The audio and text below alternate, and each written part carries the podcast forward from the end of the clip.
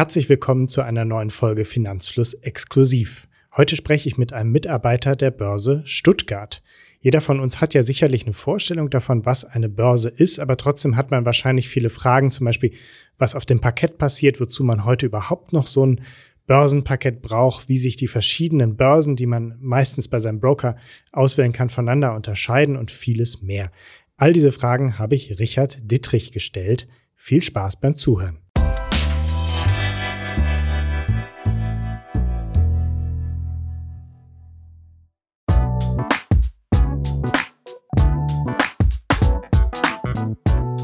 Die Börse. Die meisten von uns nutzen sie, indem wir über unsere Broker Wertpapiere kaufen oder verkaufen, aber selten hat man direkten Kontakt mit der Börse. Ich bin Markus aus dem Finanzflussteam und ich habe Kontakt zu Richard Dittrich von der Börse Stuttgart aufgenommen, der uns heute ein paar Einblicke in die Börse gibt. Richie, du bist seit 2001 an der Börse Stuttgart tätig und kennst die Börse schon seit vielen Jahren wahrscheinlich wie kein anderer. Was ist deine aktuelle Aufgabe an der Börse? Gute Frage. Das alleine wird schon das ganze Format hier sprengen. Also aktuell ist mein Titel Chief Customer Experience Officer. Mm, man muss auf der Zunge zu gehen lassen. Ähm, meine Aufgabe ist hauptsächlich eigentlich intern die Interessen der Anleger in verschiedensten Projekten zu vertreten. Ich meine, wir haben sehr viele Projekte, viele neue Dienstleistungen, viele neue Produkte, die wir demnächst hoffentlich auch anbieten können. Da sind einige Sahnestückchen dabei, wo ich mich drauf freue aber auch Kleinigkeiten, wo vielleicht auf den ersten Blick gar nicht der Kunde betroffen ist, wo aber trotzdem mit äh, irgendwo in Mitleidenschaft gezogen wird, denn Kunden sind einfach die, die uns das Geld bringen, muss man einfach sagen. Das ist eine meiner Aufgaben, wo man halt meine Erfahrung aus dem Beschwerdemanagement, die ich lange Zeit geleitet habe, mitbringen kann, denn da weiß ich halt ziemlich gut, was Kunden wollen und was ihnen weniger wichtig ist. Und habe da natürlich auch sehr viel Kontakt zu Anlegern, habe ich immer noch und auf der anderen Seite ähm, bin ich ja irgendwann mal auszusehen da reingerutscht, dass ich irgendwie YouTube und Videos und solche Podcasts mache. Also bin ich auch derjenige, der bei uns im Handelsplatz sowohl für Börse, als auch für Bison, als auch für BSDEX, auch zuständig ist für das ganze Blogger-Thema. Und schon aus dem einen oder anderen Podcast oder YouTube-Video bekannt als der Erklärer der Börse Stuttgart. So ein bisschen, genau. Das kommt dann einfach mit. Das kann man nicht vermeiden. Ja. Wenn ich Leuten die Börse erkläre, dann beschreibt man das ja immer so als so eine Art Marktplatz, auf dem sich Verkäufer und Käufer tummeln. Beide machen sich gegenseitig Angebote und wenn sie dann zusammenfinden, dann kommt ein Deal, eine Transaktion zustande. Das ist natürlich mhm. eine sehr vereinfachte Darstellung und äh, stellt die Börse als relativ passiv dar. Sprich, äh, sie stellt irgendwie eine Location zur Verfügung und dann kann man da munter handeln, wie man möchte. Was genau ist jetzt eigentlich die Aufgabe einer Börse? Ja, an sich, auch wenn es jetzt passiv klingt, ist das die Hauptaufgabe. Einen Platz stellen, einen Treffpunkt, wie auch immer, digital oder auch eben vor Ort. Vor Ort geht es natürlich nicht mehr. Das, keiner hat die Chance reinzukommen, sagen, oh, ich hätte eine Aktie, packte bitte ein, soll ein Geschenk sein, die gibt es halt nicht. Aber wir müssen halt gucken, dass es keine zeitlichen und örtlichen Präferenzen gibt, dass nicht der, der ein schöneres Auto fährt, besser bedient wird. Also jeder wird gleich gut, gleich schlecht bei uns an der Börse behandelt. Wir haben gewisse Öffnungszeiten und wir haben ein Regelwerk, nach dem eben alle gleich behandelt werden. Und jetzt ist es halt so, dass keiner direkt bei uns eine Order aufgeben kann, weder ich noch du, sondern wir akzeptieren eben nur angeschlossene Handelsteilnehmer. Das müssen im Normalfall Banken sein, Kreditinstitute sein, weil die einfach auch ein gewisses Kapital benötigen, um Risiken abzufedern. Die müssen ja prüfen, wenn du jetzt zum Beispiel eine Order aufgibst über deine Bank, prüft die Bank erstmal nach, hast du überhaupt das Geld? Und dann schickt die Bank den Auftrag im Namen der Bank zu uns. Also ganz genau gesagt, die Banken sind unsere direkten Kunden und dahinter steckst du. Mit dir haben wir gar keine Geschäftsbeziehung. Wir kennen dich auch nicht. Warum ist es so wichtig? Denn wenn die andere Bank, die jetzt irgendwie was ähm, verkaufen möchte, dir die Aktien gibt, kann es dieser Bank egal sein, ob du als Privatperson das Geld hast oder nicht. Dafür haftet nämlich deine Bank. Und deswegen an Börsenplätzen treffen im Normalfall immer nur Banken aufeinander. Und die Aufgabe ist genau die, den Markt zu räumen. Das heißt, den Preis zu finden, wo zum aktuellen Zeitpunkt die meisten Käufer und Verkäufer Wertpapiere gegen Geld tauschen und so durch einen preisfrühes ganze Kurs zustande kommt. Das heißt, einer der wichtigsten Akteure an der Börse sind gar nicht wir, sagen wir mal, kleinen Privatanleger, sondern vor allem Banken, die für mich handeln. Wieso kann ich nicht selbst an der Börse handeln? Also man meint ja immer, man würde eine Order direkt an der Börse platzieren.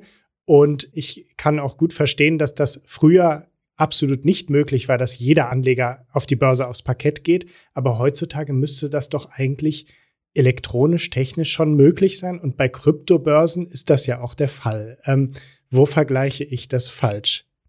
In den meisten Fällen sind die Kryptobörsen, du die sprichst, keine Kryptobörsen, sind einfach nur Krypto-Online-Handelsplattformen, das nichts oder die nichts mit börslichem Handel zu tun haben. Wenn wir jetzt beim Wertpapierhandel mal ganz kurz bleiben, da muss ja nicht nur sichergestellt werden, dass deine Order herkommt. Es muss der Zahlungsverkehr sichergestellt werden. Es muss sichergestellt werden, dass du ein Depot selber führst. Es muss sichergestellt werden, dass du auch bei Fehlern eine richtige Verbuchung vornehmen kannst. Du musst dann selber auch deine Dividenden richtig verbuchen oder Aktiensplits richtig vornehmen in deinem Depot. Da musst du alles aktiv werden und klingt jetzt ganz bös, das traut mir den meisten Privatanleger einfach nicht zu. Es gibt einen sogenannten Kontrahierungszwang, man muss jeden Geschäftspartner anerkennen. Und wenn bei uns zum Beispiel viele Banken handeln würden und auch Privatpersonen zugelassen werden würden, stell mal bitte vor, Geld gegen Aktien wird ja nicht sofort beim Zeitpunkt des Geschäftes getauscht, sondern es wird immer erst im Tag später eigentlich vorgenommen. Und wenn die Banken jetzt nicht wüssten, aha, Markus, mh, ja gut, hast du eigentlich das Geld? Hast du das gerade da? Kannst du mal kurz zeigen? Ich würde gerne mal nachzählen. Also wenn man nicht weiß, ob der Geschäftspartner auf der anderen Seite wirklich liquide ist und wenn es eine Bank ist, dann kann man davon ausgehen, es gab auch Zeiten, wo es nicht funktioniert hat, aber im Normalfall ist es einfach so. Dadurch kann das Geschäft schnell vonstatten gehen. Wenn der Kontrahent eben eine Privatperson ist, wird es wesentlich, wesentlich erschweren. Und deswegen sagt man ganz klar, diese Geschäfte gehen nur über Handelsplätze, an denen Broker, Banken angeschlossen sind. Du hast aber das Thema Krypto angesprochen. Mittelfristig, wenn wir jetzt mal ein bisschen utopisch vorgehen, könnte es natürlich sein, dass viele dieser Geschäftsfelder, die wir momentan kennen, sei es Banken, sei es Börse, durch gewisse Technologien, Gewichtssachen wie zum Beispiel Blockchain-Verwahrung disruptiert werden würde. Also ich fasse kurz zusammen, ein Handel ist nicht damit getan, dass ich ein Wertpapier einfach an mich nehme und fertig und wir uns irgendwie einig sind. Da steckt ja. noch sehr viel administrativer Aufwand dahinter, der einfach nicht eure Aufgabe ist, sondern das muss die Bank tun und sie muss einfach auch dein Depot pflegen etc. Und das kann nicht Aufgabe einer Börse sein. Ja. Wenn man jetzt an eine Börse denkt, dann stellt man sich ja so diese turbulenten äh, Szenen auf dem Parkett vor. Und so war das ja früher auch. Ich glaube, so ist es bei euch nicht mehr. Ich vermute mal, dass es bei euch äh, schwäbisch äh, gesittet äh, zugeht und nicht vielleicht auch hitzig, aber ruhig. Habt ihr in Stuttgart noch ein Parkett? Und wenn ja, was passiert da? Also vielleicht mal ganz kurz, wenn ich ausschweißen darf, warum heißt ausschweifen, nicht ausschweißen, warum heißt es überhaupt Parketthandel bei uns in Deutschland? Früher war es üblich, da war es laut, auch bei uns in Stuttgart war es laut, denn die Banken haben damals ihre Aufträge eben nicht per Elektronik, ja, Orderübermittlung zugeschickt, sondern per Telex, das ist ein Faxschnipsel, oder per Anruf. Da waren dann die Handelsvertreter der entsprechenden Banken bei uns im Handelssaal, die haben Aufträge reinbekommen und die sind dann zu den amtlichen Kursmarkt gegangen, haben den zugerufen, wie bist du gerade für 100? Oder wie bist du gerade für 100 Daimler? Also, wie liegt dein Preis? Wir werden ja nachher über Taxen sprechen, wenn ich mit dir 100 Daimler-Aktien handeln möchte. Und da hat der Gegenpart gesagt, ja, da bin ich gerade 50 zu halb. Da bin ich 50 zu 50,5 Mark. Merkt man schon, wir haben einen Spread. Und jetzt hätte ich dann sagen müssen, okay, 100 an dich. Da hätte der andere gewusst, ich verkaufe ihm 100, 100 an dich. Handfläche hat man nach außen geschoben damals. Oder ich hätte gesagt, 100 von dir und ich zeige die Handfläche nach innen, ich nehme die. Und dann hätte er genau gewusst, was ich gemacht habe. Und das ist natürlich heutzutage in der Menge der Geschäfte, die gemacht werden, per Zurufhandel gar nicht mehr möglich. Viel zu laut, wir müssten das Daimler-Stadion mieten und einfach viel zu ineffizient. Deswegen geht es heute elektronisch. Seitdem ich an der Börse bin, gibt es ein sogenanntes elektronisches Orderbuch. Diese, diese Zurufe, die früher getätigt wurden, werden jetzt elektronisch gemacht. Aber bevor ich dazu komme, Parkett. Parketthandel war einfach deswegen so. Früher hat man sich dann immer aufgeschrieben, mit wem habe ich jetzt gerade welches Geschäft getätigt? Wo habe ich jetzt gerade 100 Aktien gekauft, verkauft, zu welchem Preis? Die Zettel hat man sich nachher in sein Handelsbuch geschrieben und danach die Zettel einfach weggeworfen. Und jetzt kommt der Knaller, weil man die blöden Zettel halt auf Parkett besser zusammenkehren konnte als auf Teppich, hat sich der Name Parkettbörse etabliert. Also bei uns liegt Teppich, weil keiner Zettel durch die Gegend schmeißt. Aber wir haben immer noch einen Handelssaal, nennen wir es doch mal so. Da sitzen einfach Menschen, die die Aufträge der Kunden, die das System verarbeitet, im gewissen Fall noch veredelt. Also es sitzen Mitarbeiter der Börse Stuttgart da. Nein, wir haben zwei Handelsgesellschaften bei uns. Einmal es die Euwax AG, mhm. das ist eine Tochter der Börse Stuttgart. Das ist eine Eigenart bei uns in Stuttgart, dass wirklich ein Handelsteilnehmer direkt am Parkett sitzt, für die Preisfindung mit zuständig ist, auch gleichzeitig zur Börsengruppe gehört. Das gibt es ansonsten keinen Börsenplatz. Und Euwax ist für Anleihen, Rohstoffe, äh, Anleihen für Aktien deutscher Natur, für Anleihen aus dem Eurostox 50 Bereich, für alle verbrieften Derivate. Also Rohstoffe werden ja meistens als verbrieftes Derivat oder als ETC gehandelt. Dementsprechend ja. Und wir haben noch die Bader Bank, die auch in München zum Beispiel zustätig ist und auch in Frankfurt zum Beispiel. Die handeln wir uns alle anderen ausländischen Wertpapiere.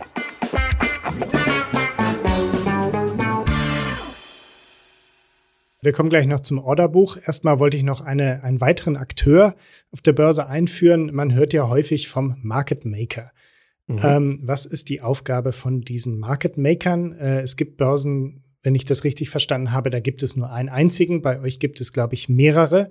Äh, handle ich immer mit einem Market Maker oder mit wem handle ich und ja, was machen die?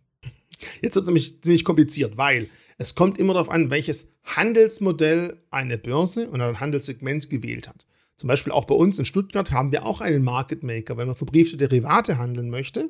Also als jetzt ähm, ein Optionsschein, Knockout-Produkt, Bonuszertifikat, was auch immer, gibt es auch bei uns Market Maker. In dem Fall wären das die Emittenten, die diese Produkte ausgeben. Und die haben die Aufgabe, während der gesamten Handelszeit fortlaufend An- und Verkaufspreise oder Taxen, im richtigen Wording, zu stellen und bis zum gewissen Volumen darauf, darauf stillzuhalten. Gehen wir jetzt mal zu Xetra. Je nachdem, wie groß das Wertpapier dort ist, gibt es ein, zwei, drei oder mehrere Market Maker, die eben zusätzlich zu deinen und meinen Aufträgen auch noch so eine Art Scheinorders einstellen, um den Markt, den Kurs zu pflegen, damit einfach trotz allem noch ein geordneter Handel vorgenommen werden kann. Also es kommt immer ganz darauf an, welchen Handelsplatz hat man denn oder bei welchem Produkt man sich gerade befindet, ob es ein Market Maker mit involviert wird oder nicht.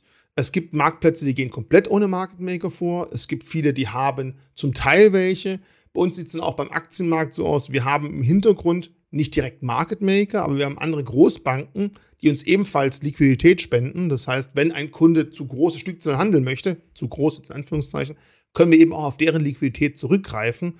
Und die haben natürlich auch einen Handelsvorteil davon, denn je mehr Volumen du bekommst, je mehr Trades du machen kannst, je besser kannst du die Preise generieren. Und die Market Maker arbeiten für sich, sind unabhängig oder sind die bei euch angestellt? Sind die bei einer Fondsgesellschaft angestellt? Also in, in welchem Auftrag handeln die? Auch da kommt es auf an. Market Maker für den Brief- und Derivatebereich ist theoretisch für sich selber zuständig, weil in den meisten Fällen ist der Emittent, der Herausgeber von diesem Produkt auch der Market Maker. Es kann dann aber auch sein, wenn wir zum Beispiel im ETF-Bereich uns das Ganze anschauen, da gibt es ja einmal die ETF, die Vorgesellschaft, die aber nicht das Market Making betreibt. Das Market Making kann dann jemand ganz anders betreiben die sind dann für sich zuständig, haben aber meistens gewisse Verträge mit den ETF-Gesellschaften, um einfach sich dort auch möglichst schnell glattstellen zu können. Denn ohne diese Market Maker wäre der normale ETF-Handel, so wie wir ihn heutzutage kennen, mit den Volumen in der Geschwindigkeit überhaupt nicht möglich. Weil wenn du jetzt zum Beispiel einen iShares ETF kaufst und dieses Volumen auf dem Marktplatz momentan nicht verfügbar ist, dann kriegst du das Volumen nicht von iShares, sondern für einen Market Maker, der das Ganze konsolidiert, bündelt und irgendwann sich dann mit iShares glattstellt, wenn es eh nicht über einen normalen Handelsplatz möglich ist. Das heißt, der Market Maker geht sozusagen in Vorleistung und nimmt es dann hinterher sich wieder Anteile von äh, iShares oder gibt denen irgendwas zurück. Genau, entweder das oder gibt es zum Beispiel auch drei Minuten später einen anderen Kunden wieder zurück und nur weil halt du und andere Kunden nicht zeitgleich aufgetreten seid, kann er trotzdem beide zufriedenstellen. Der sogenannte Creation Redemption Prozess, vielleicht habt ihr da auch schon mal was im Podcast dazu gemacht, wie das Market Making funktioniert im ETF-Bereich, weil das ist auch ein sehr interessanter Punkt, ein Riesenvorteil, warum ETFs so liquide gehandelt werden können. Ja, dann äh, bleiben wir direkt bei ETFs. Es gibt ja viele Leute, die suchen sich irgendwelche Kritiken an ETFs äh, raus. Es gibt nicht viel Kritik, aber eine immer wieder vorgetragene Kritik ist ja, dass sich der Wert eines ETFs unterscheiden kann von dem Preis, zu dem er gehandelt wird. Also ein ETF, da sind verschiedene, um das kurz zu erklären, verschiedene mhm. Aktien drin und deswegen hat der ETF an sich einen Wert. Und zusätzlich wird der ETF ja auch zu einem Preis gehandelt, der aber wiederum an der Börse durch Angebot und Nachfrage geregelt wird. Wie kriegt man es jetzt hin, dass diese beiden Werte nicht auseinanderdriften? Also du sprichst von diesem äh, NAV, Net ja. Asset Value, wo man einfach ganz klar sagen muss, ein Vorteil, warum das eben nicht geschieht, ist, die Market Maker geben ja immer die Bande links und rechts an. Und darum wird meistens nie, oder was heißt meistens, darum kann eigentlich nicht schlechter gehandelt werden, als der faire Wert des aktuellen ETFs ist.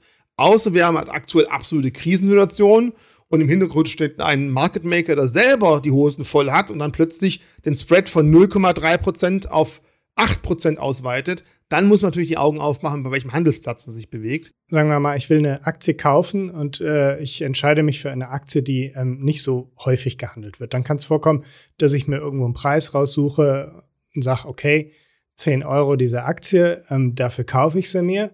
Dann kaufe ich mir diese Aktie, sehe in meinem Depot, dass die in diesem Moment schon einen leichten prozentualen Verlust gemacht hat und ich sie mir zu einem höheren Preis gekauft habe und direkt hinterher gucke ich wieder im Internet und sehe wieder den gleichen Preis. Das heißt, es gab kurz eine kleine Abweichung. Wie kommt diese Abweichung zustande? Also grundsätzlich hast du erstmal einen riesen Fehler gemacht. Du hast dir den Preis angeschaut. Preis heißt nämlich Preis-Kurs, nennen wir das mal, ist in der Börsenwelt das, was einfach den letzten festgestellten Umsatz darstellt. Und der ist Realtime, auch wenn der letzte festgestellte Umsatz fünf Stunden her ist. Der Begriff Realtime-Preis kommt einfach daher, dass man früher, so 99, 98 zu neuen Marktzeiten, eben normalerweise im freien Internet die Preise immer mit einer 15-sekündigen, äh, 15-minütigen Verzögerung gesehen hat. Und nur wenn man ein paar Münzen eingeworfen hat, hat man die Realtime sofort gesehen. Das heißt, wenn ich den Kurs sehe, den Realtime-Kurs, dann denke ich, ich kriege es jetzt zu dem Kurs. Richtig ist aber, ist aber, ich hätte es zu diesem Kurs gekriegt. Genau, du hättest zu dem Zeitpunkt. Ich habe früher oft Anrufe bekommen, Herr Dietrich, hier, ich sehe es genau, in Stuttgart kostet die Aktie 10 Euro, in Bieb, irgendeine Stadt, ich möchte jetzt keinen Namen nennen, äh, kostet sie bloß 8, ja, da handle ich doch einfach in Bieb. Und da muss ich sagen, ja, ist ein Versuch wert, aber dort war der Preis halt vor vier Stunden so. Bei uns war der letzte Preis von vor zehn Minuten und die Wahrscheinlichkeit, dass sie den Preis von vor vier Stunden immer noch bei Beep bekommen, ist halt sehr, sehr gering. Deswegen, da können wir gleich drauf ein, bitte, bitte immer die Taxierungen anschauen. Ja, dann erklär uns sein. mal die Taxierung. Ja, ja. Also Preis habe ich ja gerade versucht zu erklären. Ich hoffe, das kam gut an. Preis war einfach, da gab es den letzten Umsatz. Und die Taxierung sagt einfach aus, das heißt einfach, Geldbrieftaxe, Bit-Ask, da gibt es verschiedene Begriffe dafür, sagt mir einfach aus, Geld, Brief, Geld 10 Euro, 500 Stück, zu Brief 10,20 Euro zu 1000 Stück. Das heißt also, zum niedrigeren von den beiden kann ich aktuell verkaufen. Ich soll auch immer die Stückzahl mit berücksichtigen. Solange ich drunter bleibe, ist der Preis normalerweise, den ich kriege, ziemlich sicher, dass es die Taxe sein wird. Mhm. Wenn ich mehr äh, haben möchte oder verkaufen möchte, Verzeihung, kann es sein, dass mein Preis, den ich halte, etwas schlechter wird. Und genauso auf der anderen Seite, zum höheren Preis kann ich halt einfach nur kaufen und da auch die Stückzahl berücksichtigen. Und jetzt in meinem Beispiel waren 20 Cent Differenz. Ich nehme jetzt mal eine Frage vorweg, die ganz häufig kommt. Wer verdient denn diese 20 Cent? Du glaubst gar nicht, wie oft ich in meinen 21 Jahren Börsenhandel diese Frage gestellt bekommen habe. Das verdient doch sicher die Börse den Spread. Oder auch da kommt drauf an. Also du merkst, ich muss immer wieder versuchen, so ein bisschen zurückzurudern, damit ich mehrere Wege habe mit dir. Dann, dann bleiben wir einmal bei der Börse Stuttgart. Wir ja. können ja gleich noch zu anderen Börsen kommen. ähm, Zum Beispiel mal. Äh, ähm, Stichwort Wechselstube. Ja, bleiben wir mal bei der Börse Stuttgart. Ja. Ähm, wer verdient an diesem Spread? Niemand. Niemand. Der uns sieht ja so aus, bleiben wir bei diesen 10 Euro zu 10,20 Euro. Wir zwei agieren momentan am Börsenplatz. Du möchtest was verkaufen und du willst verdammt nochmal 10,20 Euro für deine Aktien haben. So, ich, ich möchte ganz gern ähm, was äh, verkaufen, äh, was kaufen, Verzeihung, und sage, ich zahle maximal 10 Euro. Du willst verkaufen, mhm. 10,20 Euro.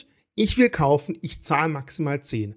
Du merkst schon, wir zwei sind uns erstmal überhaupt nicht einig entweder bin ich zu geizig oder du zu gierig. Aber, irgendwie aber gleichzeitig haben wir ein Interesse daran, dass diese Transaktion zustande kommt. Das heißt, Natürlich. wir müssen einen Kompromiss finden. Oder wir warten halt, bis noch ein Dritter dazukommt. Ja. Denn was ich gerade beschrieben habe, ist genau die Situation, die ich dargestellt habe. Du hast Werte, du willst sie verkaufen zu 10,20 Euro. Darum bist du die sogenannte Briefseite. Ich habe Geld, ich möchte gern was kaufen, nur keiner gibt es zu meinem Preis. Und ich möchte zu 10 Euro was kaufen. Darum zeigen wir als Börse an, 10 Euro Geld. Hallo, möchte jemand was verkaufen? Das ist der Preis des besten Käufers, kommt zu uns.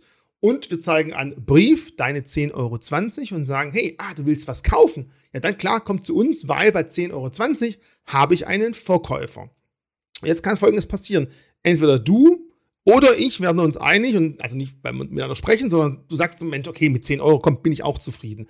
Oder du sagst dir, nee, also mindestens 10,10 Euro. Du änderst deine Order ab von 10,20 auf 10,10. Dann ändert sich auch die Taxe von 10 zu 10,20 Euro zu 10 zu 10,10 Euro. Ich hätte andere Zahlen wählen sollen. Das ist ja, viel Z das, für mich. Das heißt, in, in äh, unserem Beispiel, wir hätten beide wahrscheinlich ein Limit gesetzt, sonst, sonst genau. hätte die Börse einfach unsere beiden Wertpapiere oder dein Geld und mein Wertpapier genommen und gesagt, bitteschön. Bestens äh, billigst, genau. Hier ist es einfach und dann hätten wir gar nicht mehr groß verhandeln können. In diesem Fall haben wir beide ein Limit gesetzt und wir kommen aber in dem Fall auch nicht zusammen dann, oder? Genau. Außer wir kommen irgendwie in meinem Beispiel, du gehst 10 Cent runter, dann sehe ich das und sehe, okay, da bietet jetzt einer mir für 10 Euro und 10 Cent das Wertpapier an, dann kann ich mein Limit auch auf 10,10 Euro abändern und dann finden wir zusammen. Aber wir merken, an dem anfänglichen Spread von 20 Cent, den wir hatten, hat keiner von uns verdient. Ja. Oder es kann sein, es kommt ein Dritter rein und sagt sich, oh, zu 10,20 Euro, ja, da kaufe ich. Der legt direkt einen Kauf bei 10,20 Euro rein oder er kauft, wie du gerade beschrieben hast, ohne Limit. Dann stehe ich immer noch da und sage, ich hätte es immer noch gern zu 10, aber kriegst du halt nicht. Aber der, der direkt auf dein Angebot angesprungen ist, der zahlt auch keinen Spread. Es ist einfach so, je liquider eine Aktie ist, je mehr Interesse daran ist, je geringer wird der Spread. Und das Spread ist ein ganz wichtiger Aspekt für jeden Kunden. Also bitte nicht nur die Börsen und die Bankgebühren anschauen, sondern auch den Spread, der bei einer Aktie besteht. Weil irgendwann dieser Turnaround, ich kaufe, ich verkaufe, ist das Spread trotzdem etwas, das ich irgendwo wahrscheinlich auch verlieren werde. Das heißt, um jetzt nochmal den Spread in unser Beispiel mit einzubringen, in dem Moment, wo wir da, sagen wir mal, vom Parkett standen, mit unseren beiden Preisen nicht zusammenkamen, lag der Spread aber nicht bei 10 Cent oder ist der schon dadurch, dass wir im Orderbuch eingetragen sind, festgestellt? Das heißt, wir haben einen Spread von 10 Cent. In dem mhm. Moment, wo wir aber beide einen Deal miteinander machen, uns in der Mitte treffen, ist der Spread null. Nee, dann fliegen wir erstmal komplett raus. Dann das sieht ja keiner. Das ist sofort gemacht. Spread. Es wird sofort erledigt und dann werden dir der nächstbeste Käufer und der nächstbeste Verkäufer angezeigt. Sobald wir uns einig werden, das sieht man draußen gar nicht, ist der Preis erledigt. Wir beide fliegen aus dem Orderbuch raus und der nächste beste Käufer und der nächste beste Verkäufer rücken nach und dann wird der, der Spread vielleicht mal kurzfristig sogar etwas größer sein, weil die eben nicht ganz so gute Angebote hatten wie wir. Und die kommen auch wieder zusammen. Bei uns sieht es jetzt so aus, da wir halt sagen, na gut, wir sind halt nicht unbedingt der größte, sondern nur zweitgrößte Handelsplatz in Deutschland. Wir vergleichen immer unsere Preise mit Xetra, sind wir ganz ehrlich. Und wir haben ein Referenzmarktprinzip, das heißt, schlechter als in Xetra darf bei uns nicht ausgeführt werden. Darum, deine 1020, meine 10, die sind entscheidend für die Taxe. Wir gucken aber auch nach, wie ist die aktuelle Marktlage in Xetra. Wenn es dort besser wäre, dann würden wir die von Xetra auch bei uns adaptieren und mit übernehmen. Es könnte sein, dass ein 10 zu 10, 20 würden dann 10, 5 zu 10, 8 werden, weil der Markt in Xetra einfach wesentlich enger zu dem Zeitpunkt ist. Einfach als Vorteil, damit man einfach nicht als Kunde sagen muss, ich suche mir jetzt den schnellsten, den größten Handelsplatz aus, sondern wir sagen, Xetra oder uns, der Preis ist mindestens gleich gut wie in Xetra. Das soll es einfach etwas leichter fallen. Ja. Jetzt hast du gesagt, ich muss als Händler, das hast du in so einem Nebensatz kurz erwähnt, als Händler immer auf den Spread achten und nicht nur auf die Gebühren. Als Kunde. Als, als, als, Kunde meine ich. Ja. ja. Wie handle ich denn jetzt so, dass ich immer den besten Preis bekomme? Also mal ganz eigentlich, eins der wichtigsten Punkte ist ganz klar, schau dir die Handelszeit an. Also wenn du amerikanische Werte handelst, ich sagte dir gerade bei deutschen Werten, äh, orientieren wir uns immer ein bisschen an Xetra, das ist der größte, liquideste Markt sagen mindestens genauso gut, wenn nicht sogar besser. Und das passiert häufig, gerade in DAX und in MDAX und Eurostox 50 Werten handeln wir ohne Spread, so Werbung Ende. Äh, guck aber auf jeden Fall drauf, dass du immer zu den Handelszeiten der Hauptbörse handelst. Das heißt, wenn du amerikanische Werte handeln möchtest, ist ja auch nachvollziehbar. Auch da schaut Bader, habe ich gerade angesprochen, die sind bei uns für die Ami-Werte zuständig, immer auch nach Amerika rüber und guckt, was ist dort momentan der aktuelle Preis was würde ich dafür zahlen, wenn ich die Aktie von dort hierher besorgen würde? Wie ist der Wechselkurs Euro-Dollar?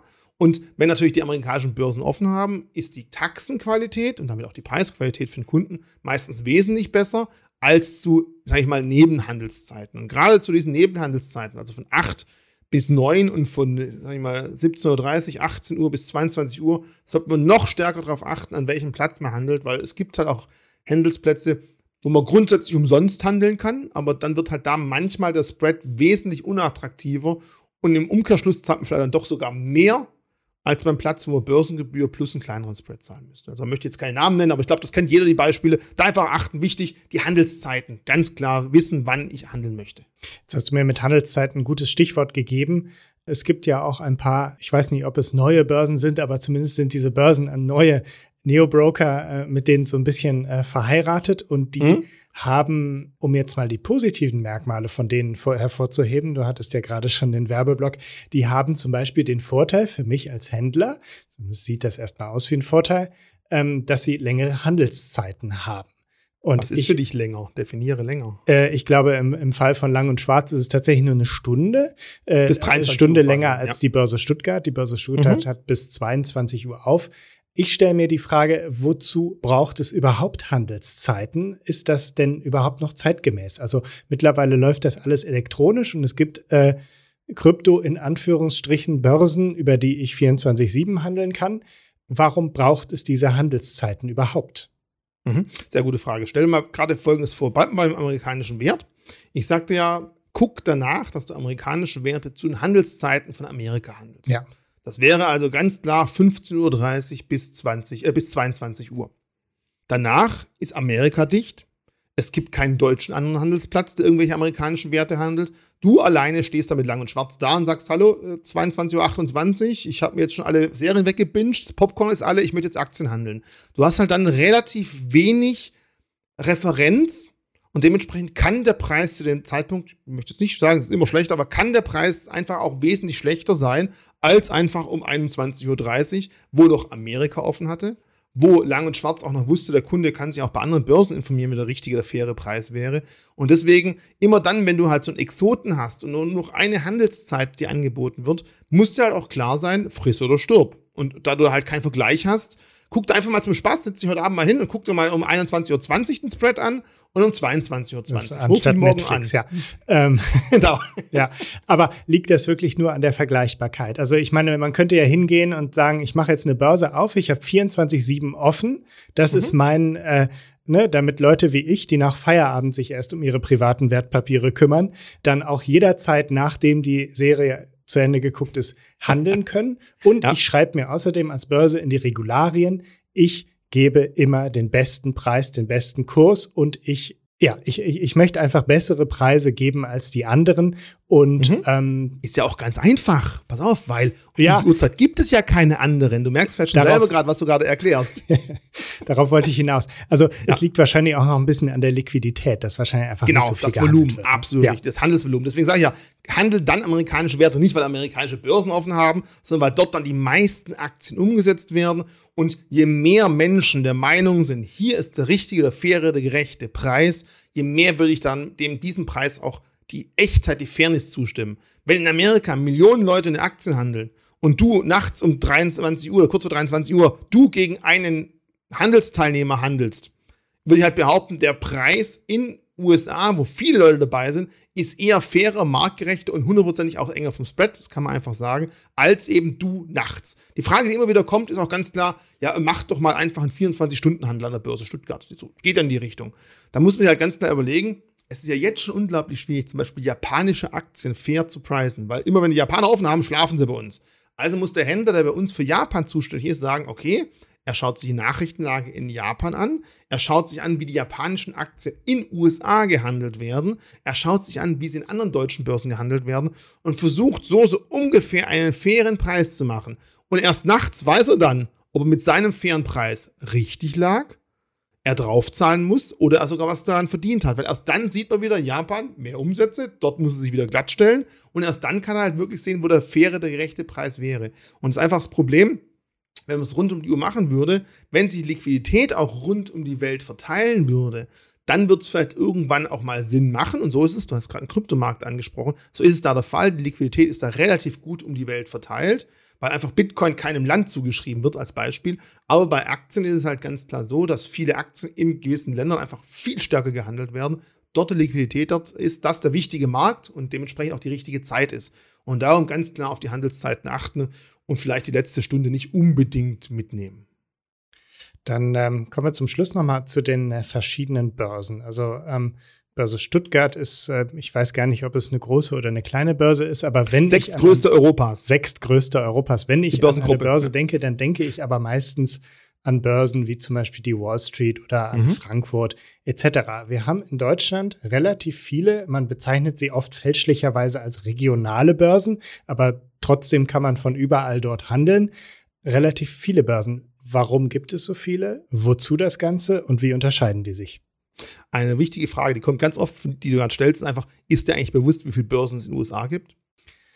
Weit über 20. Ja, ich hätte jetzt auch irgendwie so zwei. also es ist jetzt einfach, ist einfach so, wir ja. kennen halt die Hauptbörsen dort, ja, aber in den USA ist es noch viel, viel schlimmer. Und dort haben wir ganz viele neue dazu bekommen, weil da gibt es ganz krasse. Aber dann sind das ja verhältnismäßig wenig.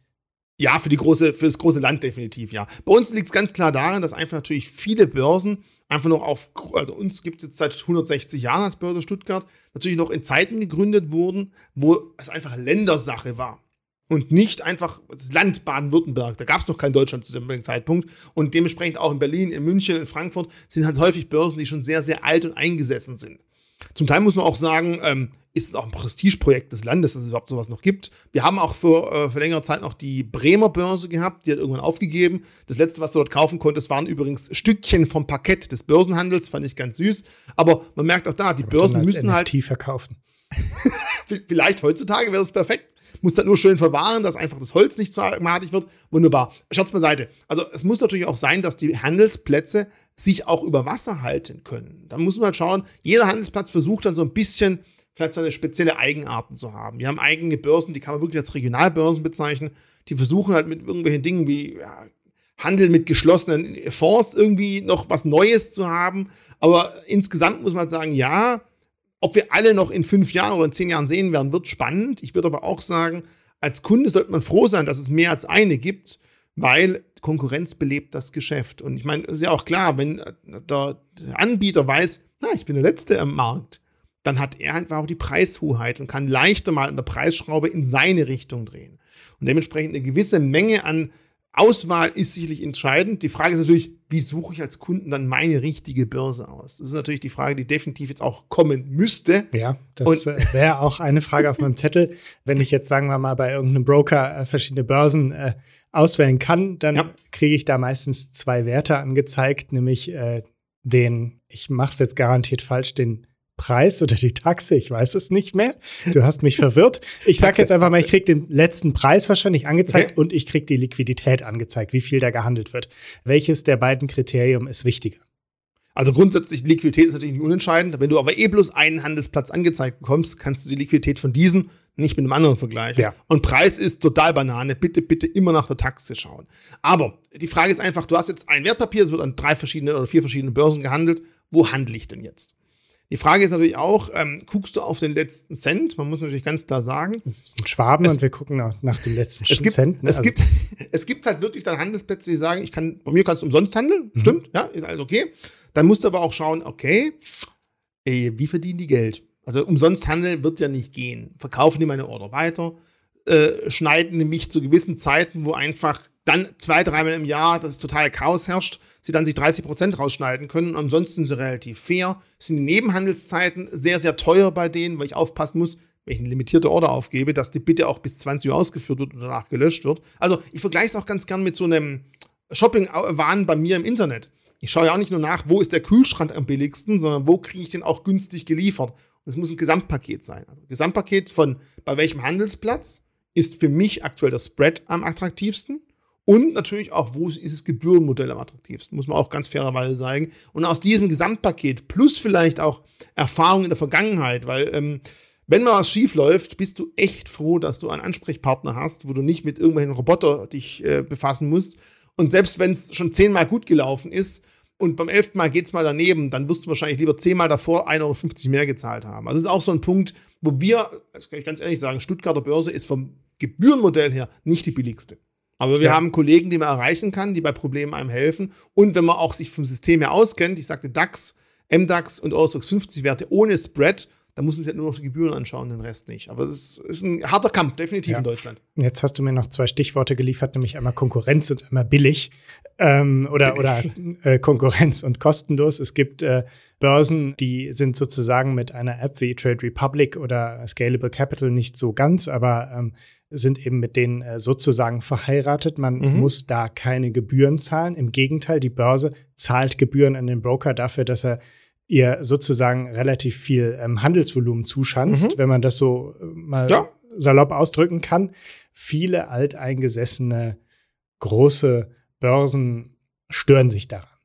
Ist das tatsächlich so, dass da so viel Handelsvolumen abgezogen wird von anderen Börsen, die sich denken, hm, das hätten wir auch gerne haben können? Also das ist definitiv nicht zu unterschätzen. Der Erfolg der jungen Wilden sieht man ja. Man sieht aber auch, wenn es mal nach unten geht, wie viele Fintechs plötzlich die Leute auf die Straße schmeißen. Also die, die verbrennen halt unglaublich viel Kohle. Mhm. Und man muss halt sagen, mir als Kunde kann es ja erstmal egal sein, ob dieser Fintech irgendwas Putze Kohle verbrennt oder nicht, solange es funktioniert. Aber gerade zu Corona-Zeiten hat man ja gemerkt, dass es vielleicht nicht praktisch ist, wenn nur ein Handelsplatz zur Verfügung steht. Weil wenn dieser eine Handelsplatz mal sagt, also ich bin der Meinung, die Kunden sollten diese Aktien jetzt lieber nicht handeln, weil es viel zu gefährlich ist. dann hättest du vielleicht gern mehr Auswahl gehabt. Und das war zu Corona-Zeiten der Fall. Und das ist auch der Grund, warum ja die BaFin gesagt hat, ja, mittelfristig sollten halt dem Kunden mehrere Handelsplätze angeboten werden können, damit er die Alternative findet, wenn mal irgendwas Großes geschieht. Und das ist einfach so ein Punkt. Ich muss auch sagen, ich habe auch noch ein Trade Republic Konto, weil ich es einfach mal anschauen wollte. Und häufig funktioniert es eigentlich auch ganz gut. Ich weiß halt aber genau, auf was ich achten muss. Ich weiß genau, zu welchen Zeiten ich handle. Ich weiß genau, wenn das Spread für mich, sage ich, ich spinnt dir, ich sehe ja gerade überall anders das Spread viel, viel günstiger. Nee, lass mal, dann gehe ich zu meinem Zweitkonto. Also man muss halt wissen, was man tut, was man nicht machen darf. Man kann nicht glauben, voll geil, voll einfach, Handy dreimal klicken, ich habe den besten Preis, sondern man sollte sich schon mal umgucken, ob das auch wirklich dann stimmt. Gut, dann äh, würde ich sagen, wir enden mit einem praktischen Tipp. Äh, wir haben jetzt einen sehr schnellen Ritt durch die Börse gemacht. Wir könnten noch unheimlich viel vertiefen. Vielleicht beim nächsten Mal. Du hast gerade Trade Republic erwähnt äh, und man muss wissen, was man macht, um da zu handeln. Wenn ich maximal profitieren möchte von dieser Konkurrenzsituation, dann mhm. korrigiere mich, ob ich richtig liege, dann handle ich möglichst äh, mittags, nachmittags und nicht äh, abends. Was muss ich noch beachten? Ja, du sollst natürlich darauf achten, wenn du äh, Spar, Sparverträge einschließt, sollst du gucken, wann dein Broker diese Sparaufträge ausführt, weil es bringt ja nichts, wenn der morgens um 8.30 Uhr Da habe ich keinen Einfluss drauf. Das ist natürlich schade, bei manchen Broker geht es nämlich auch und dann muss du dich halt fragen, äh, ist es dann der richtige Broker, wenn es nicht die Möglichkeit gibt? Das wäre schön. Ja, äh, die Uhrzeit, ganz, ganz wichtig. Aufs Volumen achten und einfach auch auf die Glaubwürdigkeit. Wie gesagt, wenn ich halt mal erlebt habe, wie solche Systeme in schweren Zeiten funktionieren und genau dann ist es für mich wichtig, dass es funktioniert. Ich kann mich erinnern, noch an neuen Marktzeiten, wo auch mal damals schon einige Online-Broker, da haben die alteingesessenen Banken, jetzt sind die Online-Broker, die plötzlich in der Produktion sind, die alteingesessenen Banken gesagt, jo, die ganzen Broker, die sparen sich das ganze Geld und wenn es mal kracht, dann haben die Probleme. War der Fall. Da waren viele Online-Broker nicht erreichbar. Und das Gleiche haben wir jetzt auch zu Corona-Zeiten gehabt. Da haben die Online-Broker gesagt, ihr, die ganzen Neo-Broker, wenn es da mal kracht, mal gucken, ob die stabil genug aufgestellt sind. Und auch da haben wir gemerkt, es kann mal rappeln. Also auch das für den normalen Handel wunderbar. Ich muss mir immer des Risikos bewusst sein. Es kann vielleicht aber in Extremsituationen mal etwas instabiler laufen als bei alteingesessenen Online-Brokern, wie das jetzt klingt, Online-Broker, alt aber es ist einfach so. Das Risiko muss man einfach bewusst sein. Wenn ich sage, das Risiko nehme ich erstmal, dann kann man damit wahrscheinlich auch agieren. Man muss es halt einfach nur wissen. Das heißt, ich nehme für mich als Trade Republic Nutzer mit, wenn ich ein kleines Volumen handle. Dann ist vielleicht für mich der Sparplan günstiger. Und wenn ich ein relativ großes Volumen handle und mein Spread eventuell mehr als ein Euro ausmacht, dann sehe ich lieber zu, dass ich genau weiß, wann diese Order ausgeführt hat, zahle diesen einen Euro für die Ausführung und handle dann so. Und ab einer gewissen Volumina ist zum Beispiel bei uns auch der, die Gebühren gedeckelt. Also ab einer gewissen Größenordnung zahlst du bei uns zum Beispiel auch keine weiteren Gebühren. Und es wird natürlich schwierig, das ganze, den ganzen Dschungel zu durchschauen, aber dein Resümee, äh, ja, ich nicke. Stimmt. Ja, ist, ist was für Feinschmecker. Ja. Ich glaube, den meisten ja. Leuten ist es relativ egal. Hauptsache, man äh, führt die Sparpläne aus und das ist ja auch schon mal äh, eigentlich auch richtig, dass man äh, erstmal handelt und überhaupt und, was tut. Ganz klar, genau. bin ich bei dir. Ja. Richie, vielen Dank für die Zeit, die du dir genommen hast. Das war sehr interessant. Recht intime Einblicke in die Börse. Ich äh, wünsche dir noch einen schönen Tag und wir hören uns. Bis zum nächsten Mal vielleicht. Ciao, ciao. Tschüss.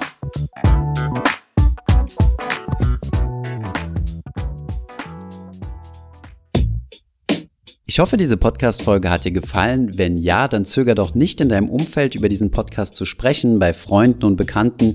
Ich denke, es gibt auch in deinem Umfeld viele Menschen, die sich für das Thema finanzielle Bildung interessieren oder interessieren sollten. Wenn du auf iTunes bist, würden wir uns auch freuen, wenn du uns eine positive Bewertung dalässt. Das hilft uns, den Podcast noch einfacher auffindbar zu machen. Alle wichtigen Links und Verweise findest du wie immer in den Show Notes zu diesem Podcast. Vielen Dank fürs Zuhören und bis zum nächsten Mal.